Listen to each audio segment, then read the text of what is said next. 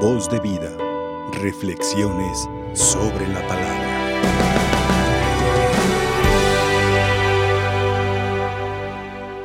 Hermanos y hermanas, hoy estamos en un día especial porque recordamos hoy en la liturgia a la primera santa de Nuevo Mundo, que es Santa Rosa de Lima. Nosotros sabemos que es una mujer que a través de su espiritualidad nos ha enseñado que a través del sacrificio nosotros podemos alcanzar el paraíso. Y cuando uno va cultivando todo aquello que uno va sembrando aquí, sabemos que vamos a ser poseedores de aquello más sagrado que es el amor de Dios. Eso es el mayor tesoro que nosotros vamos a encontrar como cristianos, el amor de Dios. Y este Evangelio y precisamente esta festividad me hace retomar algo que me pasó hace días en una celebración de exequias. Celebré la misa de cuerpo presente de un niño que tenía 11 años de edad. Se acercaron sus padres antes de la celebración eucarística a platicarme el proceso de su hijo el niño estaba enfermo de cáncer. Lo que me decían los papás era lo sorprendente de ver a su hijo con cuánta fe veía esta enfermedad. Primero, todos sus dolores los ofrecía por cada uno de sus familiares.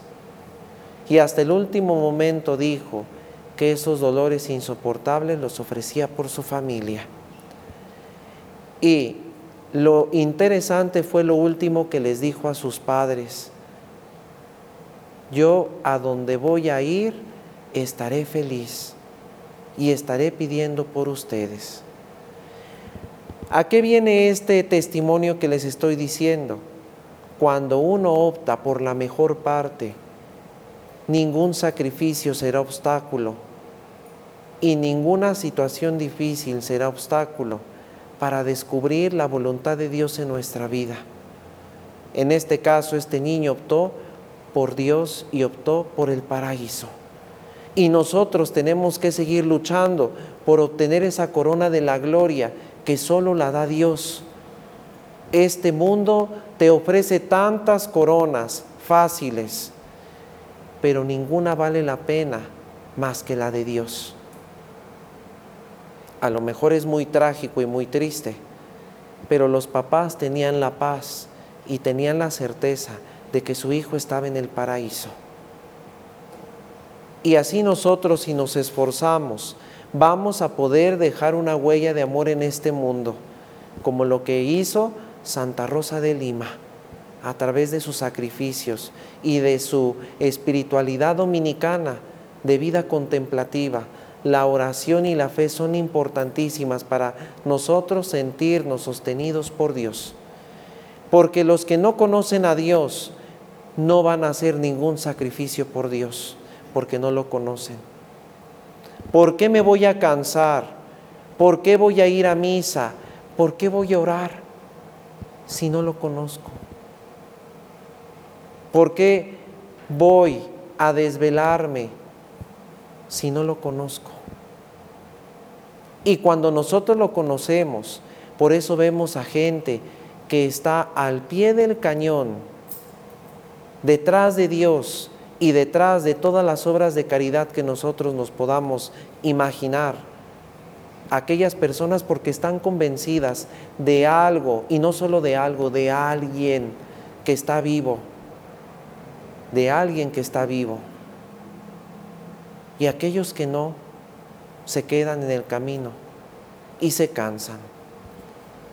Por eso, hermanos y hermanas, les invito a que si su vida no ha sido dejar una huella de amor en este mundo, tienes la oportunidad. Padre, pero es que para hacer eso tienen que pasar años. No, todo eso lo puedes hacer en un día. Porque no te olvides que cada día que tú, tú despiertas, haces algo impresionante en la vida de los demás. Tanto puede ser como algo bueno como algo malo. Pero si es algo bueno, tienes la oportunidad de ganarte el cielo y de ayudar a los demás a que se ganen el cielo. En este caso, la historia que les pongo, el niño estaba pidiendo para que sus familiares se fueran al paraíso.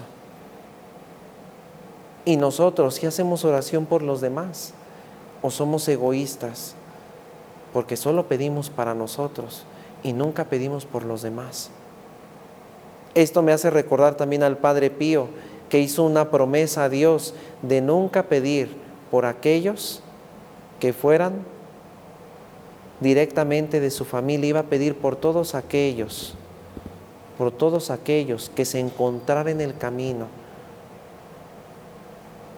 Entonces él no era egoísta, él se preocupaba por los demás.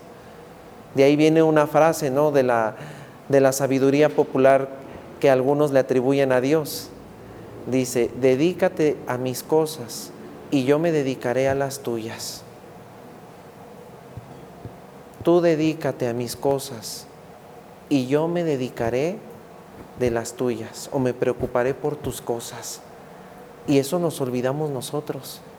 Nos preocupamos solo por nuestras cosas y no por las de Dios. Pidámosle a Santa Rosa de Lima hoy en este día que nos ayude